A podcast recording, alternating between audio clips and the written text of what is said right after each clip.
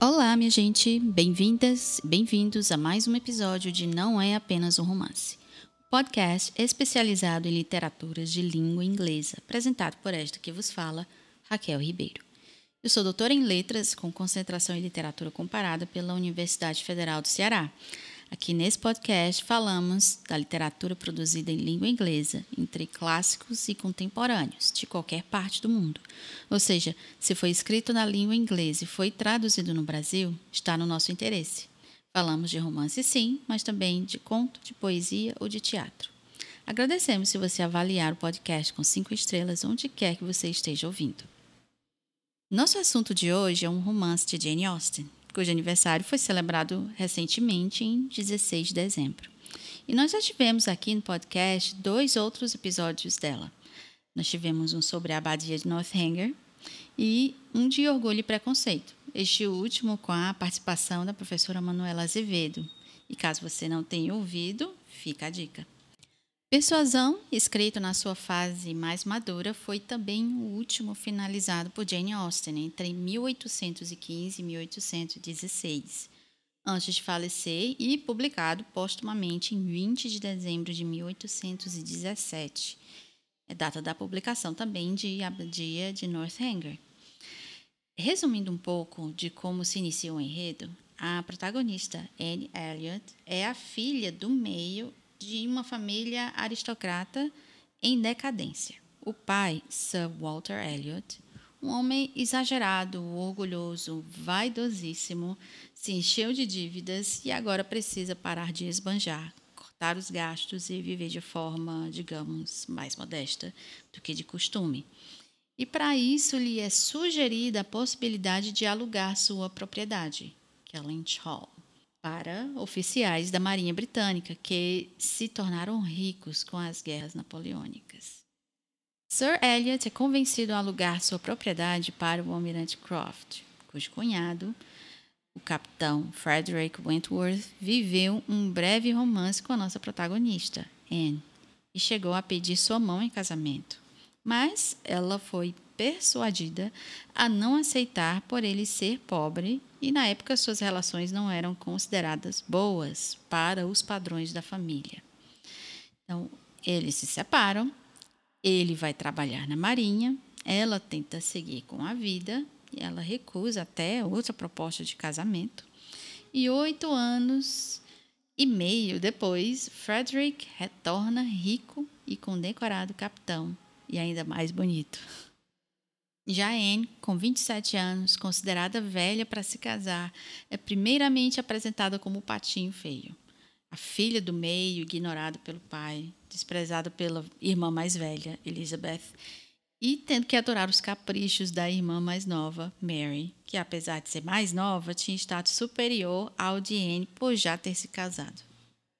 Então, Persuasão, se pode dizer que também é um livro sobre segundas chances tudo acontece depois dos personagens principais romperem. Nós, leitores, nós não os conhecemos como casal, não vemos a sua evolução de sentimentos. Então, ao invés de superarem uma série de dificuldades e mal entendidos para ficarem juntos, como acontece em Orgulho e Preconceito, Anne Elliot e o Capitão Wentworth precisam superar o seu passado, depois de anos de afastamento. E isso para ambos era uma situação final, ou pelo menos como Anne acredita, não teria volta, pois ela o rejeitou. Vendo ainda pelo ponto de vista em que a história é contada, já que Jane Austen sempre conta suas histórias sobre a perspectiva da personagem principal, podemos perceber que Anne Elliot é uma personagem mais madura, mais sensata, mais crítica que outras heroínas, como Elizabeth Bennet, de Orgulho e Preconceito, e a Eleanor Dashwood, de Razão e Sensibilidade. Mas Persuasão também é um livro mais curto de Austen. Tem menos diálogos, o alívio cômico dos personagens secundários praticamente não existe se comparado a outros romances. E apesar disso, Persuasão segue sendo um dos mais populares, sendo um livro qual os leitores reservam um carinho especial. Né? Então, aqui eu vou ler alguns trechos da edição em português da Zahar, com a tradução de Fernanda Abreu.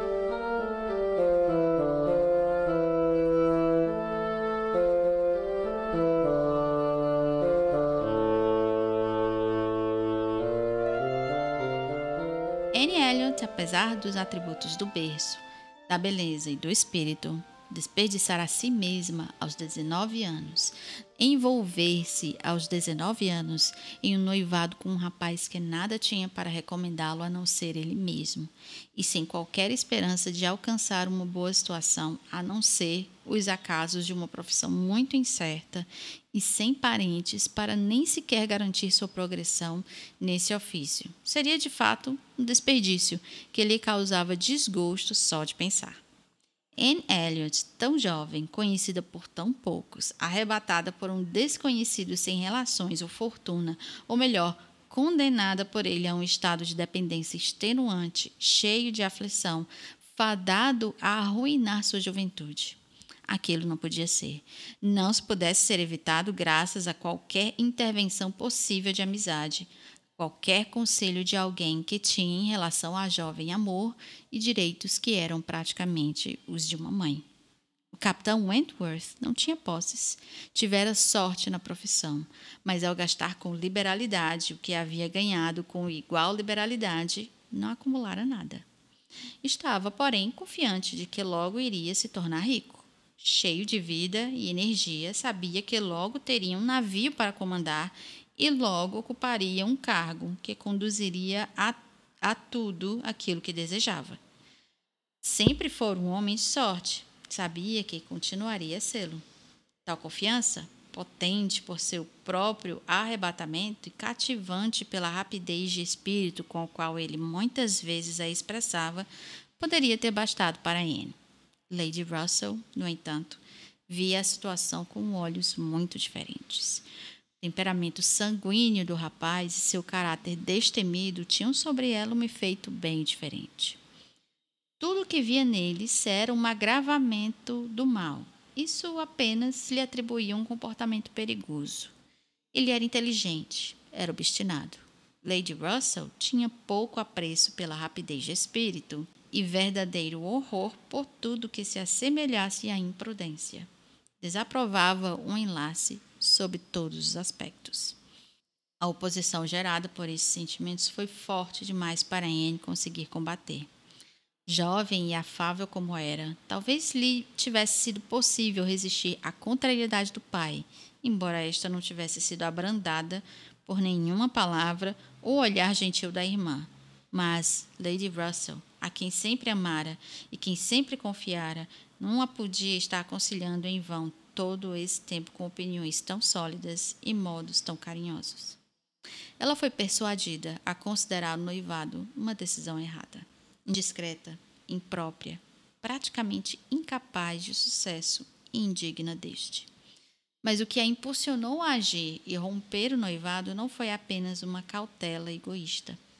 Caso não houvesse imaginado estar agindo pelo bem dele, até mais do que pelo próprio, não teria sido capaz de desistir.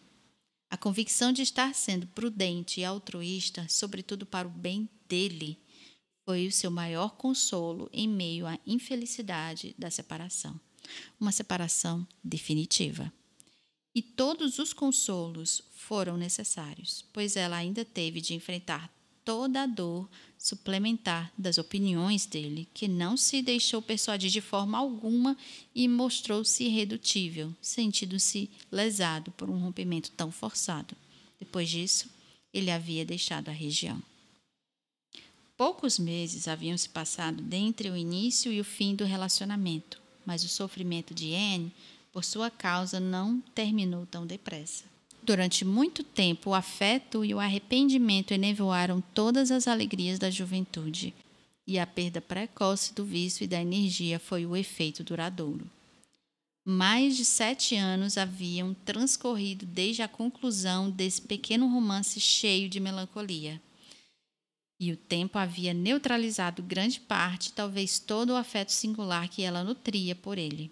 Mas ela havia depositado uma confiança excessiva no tempo em si. Não obtivera qualquer ajuda de uma mudança de ares, com exceção de uma visita a Beth logo após o rompimento, nem de alguma novidade ou ampliação de suas amizades. Ninguém que se comparasse a Frederick Wentworth tal como este sobrevivia em sua lembrança, jamais havia adentrado o círculo de Kenley. Com seu refinamento de espírito e o seu gosto exigente, nenhum outro relacionamento, único remédio inteiramente natural, feliz, suficiente nessa fase de vida, havia sido possível dentro dos estreitos limites da sociedade que os rodeava.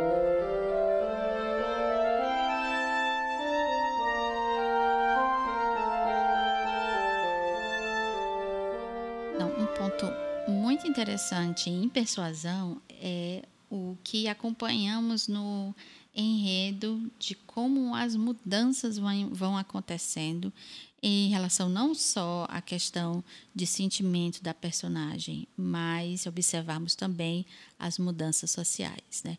E isso a gente observa logo no início, porque nós temos na família de Anne, que é uma família aristocrata, o pai dela é um baronete. Mas pensarmos bem, o que é um baronete? Baronete é o título aristocrático mais baixo que existe. E mesmo assim, ele tem uma vaidade, nossa, uma vaidade imensurável. Né?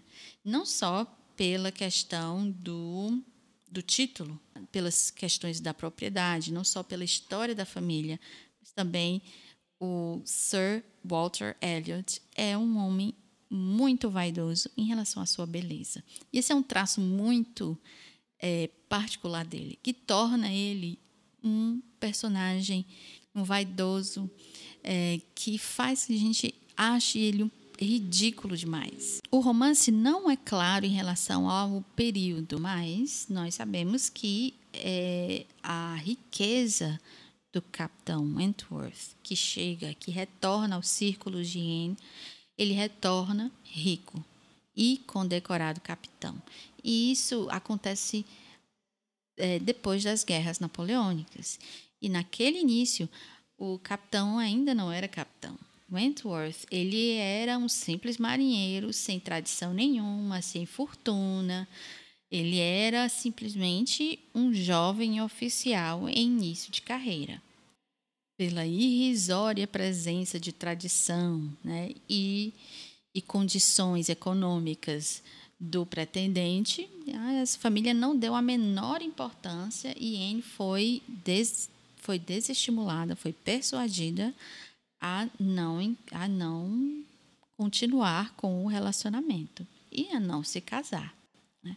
Então, depois disso, quando Frederick retorna, no final das guerras napoleônicas, passados quase 10 anos, 8 anos, quando eles se reencontram, o pai de Anne está falido. E Frederick é um herói de guerra que volta riquíssimo com os prêmios, né? com decorações, com dinheiro. E Anne, que se recusou a casar né, com ele, vai, sentir, vai se sentir como? Agora, aos 27 anos, considerada velha para os padrões de casamento da época. É, no início do século, a gente pode pontuar que as classes sociais na Inglaterra, né, no início do século XIX, eram definidas né, levando em consideração aqueles que trabalhavam e aqueles que viviam da renda obtida pelas propriedades herdadas. Né? Então, havia os, os aristocracia que eram donas né, da, de terras e eles eram eles que consumiam tudo, né? As pessoas que precisavam de trabalhar, mesmo mesmo nas profissões como clérigos, militares de alto escalão, advogados, eles encontravam-se em posição inferior. Depois de um período de guerra, é, havia, houve também uma, um avanço industrial, e com o avanço industrial, a, a Inglaterra começou a perceber né, que as pessoas que estavam investindo na indústria, em fazendas, tudo, começaram a crescer. E a aristocracia, que não acompanhou isso, foi ficando para trás. Sir Walter Elliot, que só queria saber de esbanjar, como sempre, ainda antes, antes da guerra, então durante a guerra ele não fez nada para mudar a sua situação. Ficou cheio de dívidas e praticamente a falência. Não, como a história de persuasão se passa -se nesse período, o romance faz essas referências, né, essas mudanças e a, essas reacomodações entre as classes sociais na Inglaterra. E isso ocorre porque, em função das batalhas, houve uma aceleração no processo de industrialização, é, com migrações para as grandes cidades, o crescimento da classe operária, o enriquecimento dos comerciantes e dos donos de fábrica. Já os aristocratas não se não soubessem como acompanhar isso, foram perdendo espaço, foram perdendo fortuna por não ser capaz de se adaptar a esses novos tempos e continuar gastando como antes, assim como fez Sir Walter, o pai de Anne. Depois, quando ele se depara com toda a situação, ele decide, né? Ele é persuadido, na verdade, ele é persuadido a alugar a sua propriedade e morar em outra cidade, né, mais ao interior, e morar em Bath, que era considerada uma cidade turística da moda, um pretexto, digamos, para que ele conseguisse alugar e conseguir custear uma vida mais regrada. Então, em persuasão, a gente vê essa reestruturação, essa leve reestruturação da sociedade que é muito visível. É interessante que Jane Austen, é, por viver nesse, nessa sociedade, por ela tinha vários irmãos, alguns dos irmãos foram da Marinha Britânica, então é algo muito familiar, questões das acomodações sociais, que ela realmente presenciou. Então, imaginemos o retorno de um ex-namorado depois de mais de oito anos de afastamento, ainda quando os sentimentos de afeto né, e o arrependimento pelo término ainda existem. É, David M. Shepard conta numa introdução a uma edição da Anchor Books, né, na edição uh, anotada, né, Annotated Persuasion, ele diz que os anos de vivência de experiências amargas e lutando contra o sentimento de infelicidade fizeram de Anne uma mulher com sabedoria, com um grau de autocontrole raros, inclusive para uma mulher de sua idade. Então, ela tem essa, esse autocontrole todo a seu favor. Né? Pelo menos vai ser muito útil para ela durante a. Um, o resto da narrativa.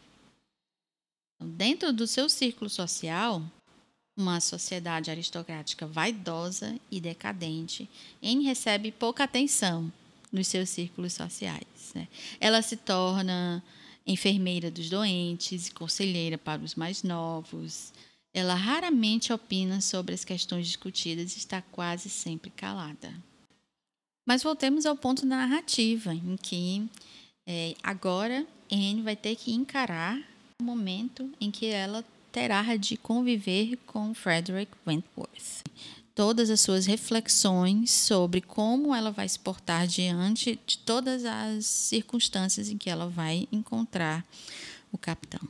Né?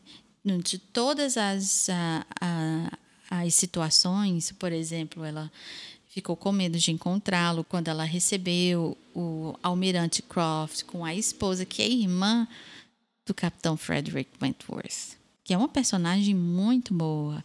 A personagem da Mrs. Croft é uma personagem encantadora. E ela tem uma das, das falas assim consideradas mais fortes entre as mulheres desse livro. Eu, eu gosto muito do espaço que ela tem é, nesse romance. Anne não encontrou o capitão nessa ocasião. Então, depois ela viajou para visitar a irmã. Depois, lá, ao visitar a irmã, ela soube que o, que o capitão Wentworth seria um convidado para jantar dos sogros da irmã, os Musgrove. Todas as situações sociais em que ela iria, ela provavelmente iria encontrar o capitão Wentworth.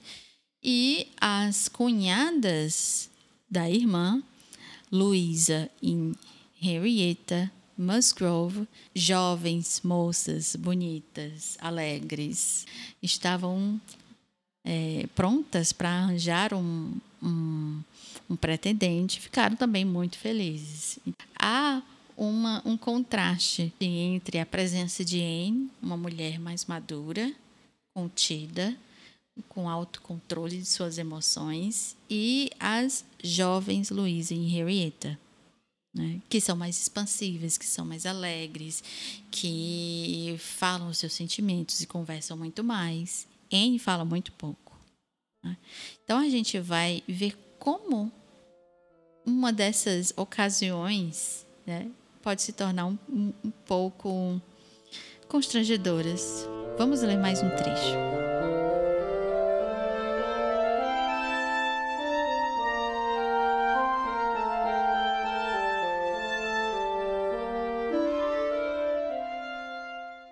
Certa manhã, logo depois do jantar na casa dos Musgrove, a qual Anne não estivera presente, o capitão Wentworth adentrou a sala de estar do chalé, onde estavam apenas ela e o pequeno e enfermo Charles, deitado no sofá.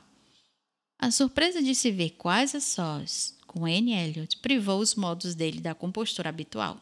Ele se espantou, e tudo o que conseguiu dizer foi: Pensei que as senhoritas Musgrove estivessem aqui. Sr. Musgrove me disse que eu as encontraria aqui. Antes de caminhar até a janela para se recompor e avaliar como deveria se comportar.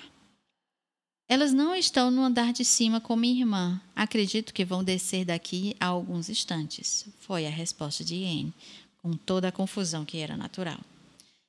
E se o menino não a houvesse chamado para fazer algo para ele, ela teria saído da sala no instante seguinte e liberado o capitão Wentworth, bem como a si mesma. O capitão permaneceu junto à janela e, depois de dizer com educação: que o menino esteja melhor, calou-se. Anne foi obrigada a se ajoelhar junto ao sofá e ali ficar para atender seu paciente. Assim permaneceram durante alguns minutos, quando, para sua imensa satisfação, ela ouviu alguma outra pessoa atravessar o vestíbulo.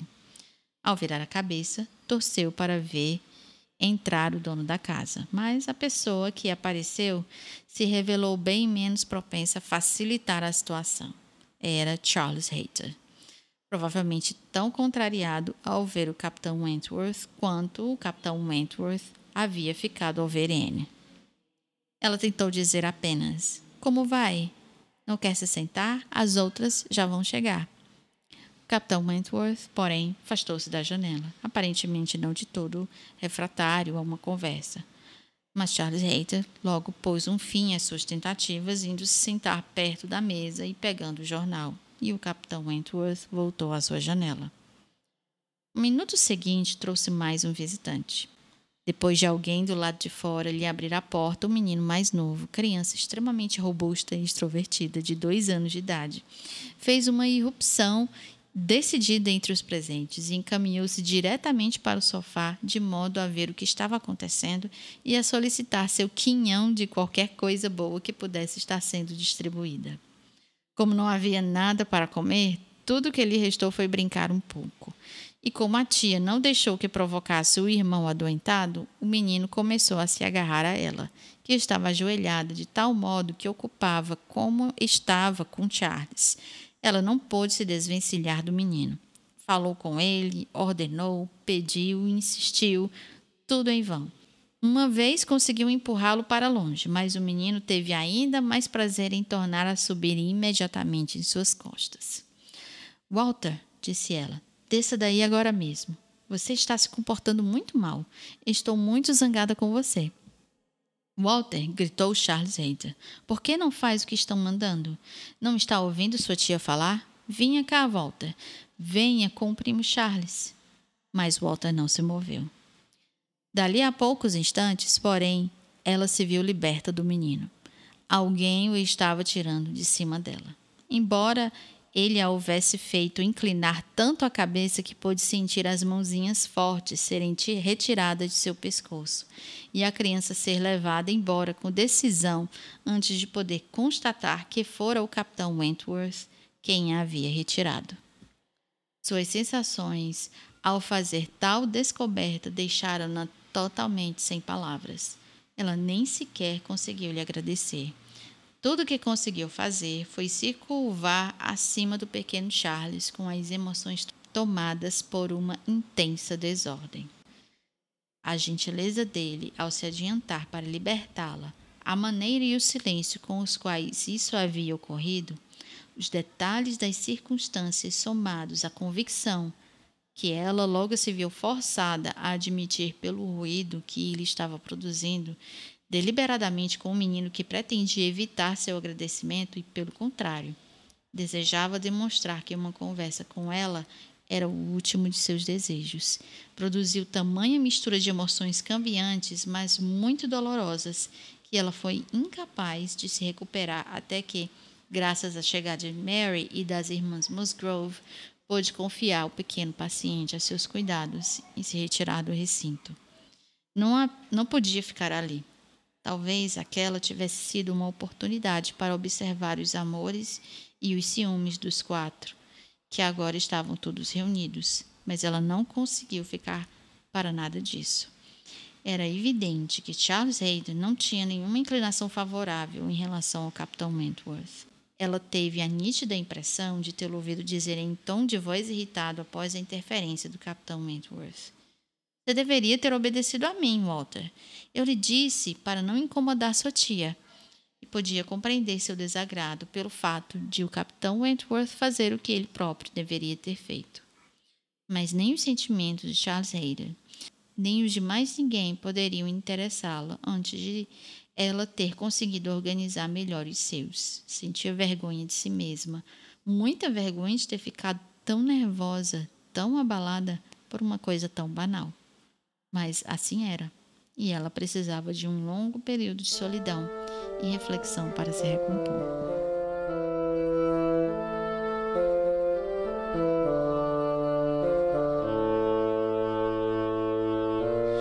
Eu escolhi esse trecho por achar que é um dos mais significativos para mostrar como nós, leitores, emergimos do estado emocional de Anne. Ela, até o momento, mal se atrevia a dirigir o olhar para o capitão Wentworth, pois ela contava com seu desprezo.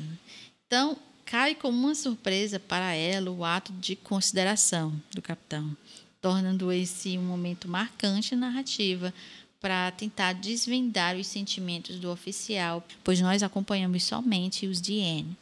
Como eles tiveram um romance no passado, nossa atenção gira em torno de uma possibilidade dos dois tornarem a ser um casal, pois ele está sempre lá. É, fora que, mesmo que tenha sido um romance breve, era uma união de almas. Então, Anne ainda tem um afeto por ele e parece conhecer seu caráter profundamente. A construção do romance entre eles é feita de uma forma muito indireta ao longo da narrativa. A gente vê por esse trecho. E mesmo quando nos parece que o capitão é indiferente, a N, ela sempre nos oferece observações sobre ele que parecem sempre corretas. Elas sempre se provam corretas. E ela consegue adivinhar suas reações, motivações em ocasiões, em ocasiões particulares e reflete profundamente seu estado geral em qualquer situação. E isso a gente acabou de ver nessa parte. Então, David Shepard afirma que há um desafio no romance, nesse romance de Austen, em que é a maneira como ela consegue fazer com que nós, leitores, tenhamos interesse na heroína. Porque essa protagonista em particular é uma protagonista muito contida. Ela não tem muitos atos, ela não fala tantas coisas, ela não conversa tanto, ela tem algumas a algumas atitudes que fazem dela uma, uma pessoa com quem se pode contar, mas ela não é muito incisiva. E isso pode fazer com que, se a narrativa e investir em outros personagens que podem ofuscá-la, isso também é perigoso. Então, Austin tem um outro desafio de como fazer que nós fiquemos investidos, nós leitores, ficar investidos na história dessa protagonista. Desenrolar da narrativa em que faz com que a gente a gente torne nossa atenção para ela. É, então, não é somente é, em, nas, nas mudanças de locais, porque eu acho isso muito interessante também, como, como Austin consegue fazer isso. Eu acho muito interessante como todas as suas obras ela tem essa é, essa mobilidade dos personagens. A gente vê muito isso em Orgulho e Preconceito. Talvez outras, muito poucas, que eu me lembro agora, Emma não tem tanta mobilidade, porque é uma comunidade rural muito pequena. Mas em Orgulho e Preconceito há uma variação grande de mobilidade dos personagens, né? que vão do, é, de Londres para outras regiões do interior da Inglaterra. E isso acontece também em persuasão. Em persuasão há essa mobilidade, né? então é, são algumas coisas vão acontecendo, mas não depende tanto da personagem, o que acontece, ela vai sendo encaminhada. Mas o que faz que nós fiquemos interessados nela é a, o modo como ela ela utiliza a evolução de suas emoções. Então a gente tem esse investimento emocional da personagem. E isso aconteceu né, do, no romance mais maduro de Austen. O seu último romance completo há uma, um foco grande nas emoções das personagens. Então, dentro da, de várias cenas, a Anne está sempre tendo que conter suas emoções e toda a sucessão de, dos seus diferentes sentimentos para tentar reagir às pessoas dentro da, daquela situação, mas que ela não se entregue, não entregar suas relações, as, a, os seus sentimentos, porque ninguém mais, ninguém cogita que o Capitão Wentworth e Anne tiveram um relacionamento, não dentro de, do, dos demais desses demais personagens. Somente poucos personagens sabem que eles tiveram um relacionamento. Lady Russell, o pai e a irmã mais velha, que praticamente eles não se veem. O Capitão Wentworth praticamente não cruza com eles durante a narrativa, quando ele retorna à sociedade de quando ele retorna o convívio de Anne Elliot. Um ponto interessante também, David M. Shepard aponta é como a Virginia Woolf escreveu sobre persuasão é, em um de seus ensaios, né, que ela disse que pelo olhar, pelo olhar de uma mulher que que está infeliz, ela tem um espaço de simpatia pela felicidade e infelicidade de outras pessoas e que até o último momento, até o, o, até o final, ela é forçada a comentar dentro do silêncio dela. Então, nisso a gente vê todas essas emoções que são desenvolvidas.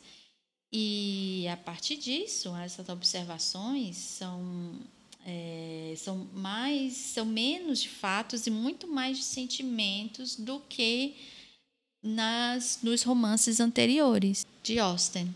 Então, para Woolf, é, para Virginia Woolf, é como se Jane Austen tivesse a possibilidade de continuar, ela provavelmente faria os seus, os seus romances, né? focaria os seus romances mais nessas sutilezas e complexidades da natureza humana. Isso é lógico, são especulações, mas a gente gosta de pensar nessas coisas.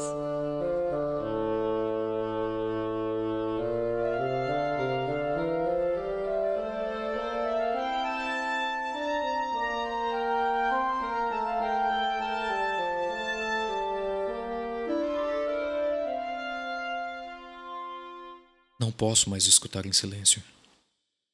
Preciso lhe falar com os meios dos quais disponho. A senhorita me dilacera a alma. Estou dividido entre agonia e esperança. Não me diga que chego tarde, que aqueles tão preciosos sentimentos desapareceram para sempre. Ofereço-me outra vez à senhorita com um coração ainda mais seu do que quando a senhorita quase partiu, oito anos e meio atrás. Não se atreva a dizer que o homem esquece com mais facilidade que a mulher, que seu amor morre mais cedo. Nunca amei ninguém além da senhorita. Posso ter sido injusto, fraco e ressentido. Eu fui, mas nunca inconstante. Foi apenas por sua causa que vim a Beth. Só a senhorita me faz refletir e fazer planos. Será que não percebeu isso? Será que não entendeu os meus desejos? Não teria aguardado nem sequer esses dez dias se pudesse ter lido seus sentimentos como acho que a senhorita deve ter desvendado os meus. Mal consigo escrever. A todo instante ouço algo que me submerge. A senhorita baixa a voz, mas sou capaz de distinguir as tonalidades dessa voz quando outros não poderiam fazê-lo. Ah, que boa criatura! Que excelente criatura! A senhorita de fato nos faz justiça. Acredita mesmo que exista afeto e consonâncias genuínos entre os homens. Acredita então que estes são mais fervorosos e mais constantes no seu. Preciso ir, incerto de meu destino, mas voltarei aqui ou tornarei a me juntar a seu grupo assim que possível. Bastará uma palavra sua, um olhar para eu decidir se entrarei na casa de seu pai esta noite ou nunca mais.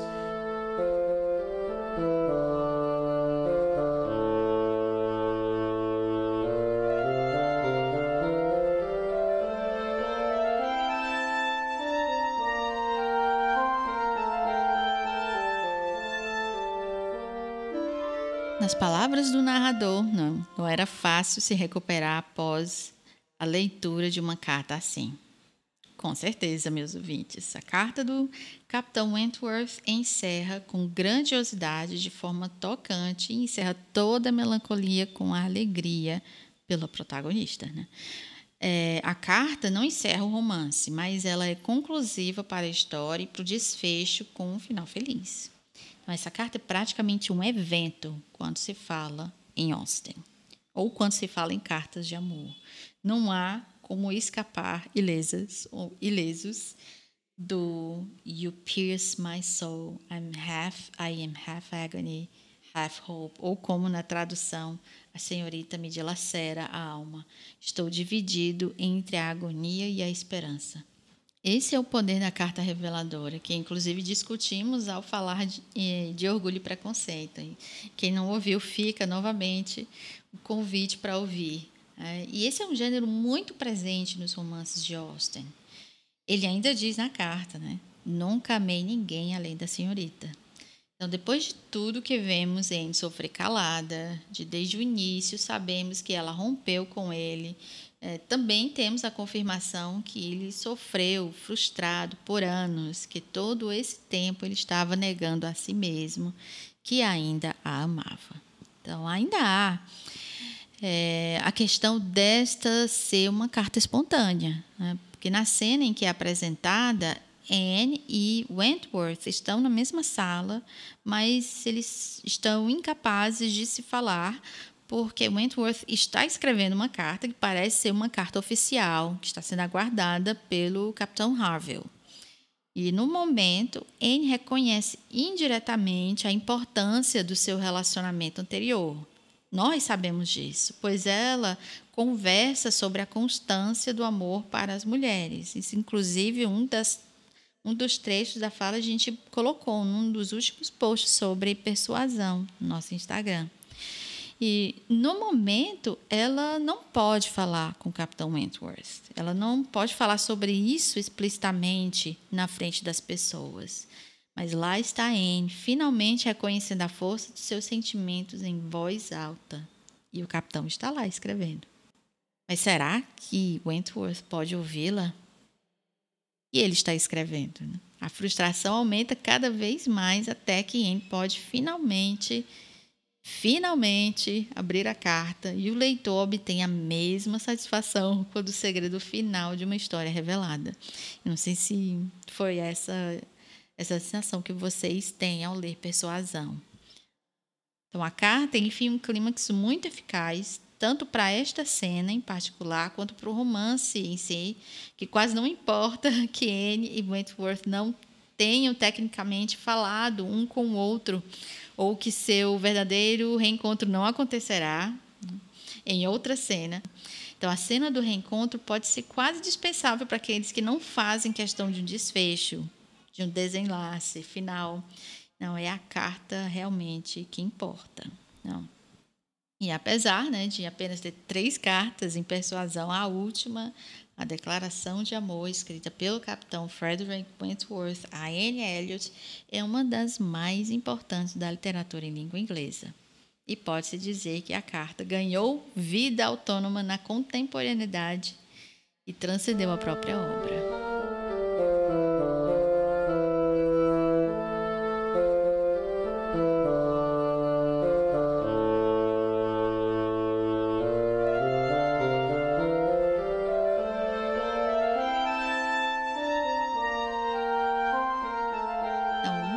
Isso, minha gente. Quero agradecer a você que ouviu até aqui. Você provavelmente já conhece o perfil do Não É Apenas um Romance no Instagram. Se não conhece, é o arroba Não É Apenas um Romance. Segue a gente lá. Manda uma mensagem pelo direct, dá sua opinião sobre o que você ouviu, curte e compartilhe nossos posts, nossos episódios, se você gosta da proposta. Eu vou deixar os links das referências na descrição. E é isso por hoje, minha gente. Até o próximo episódio. Um abraço.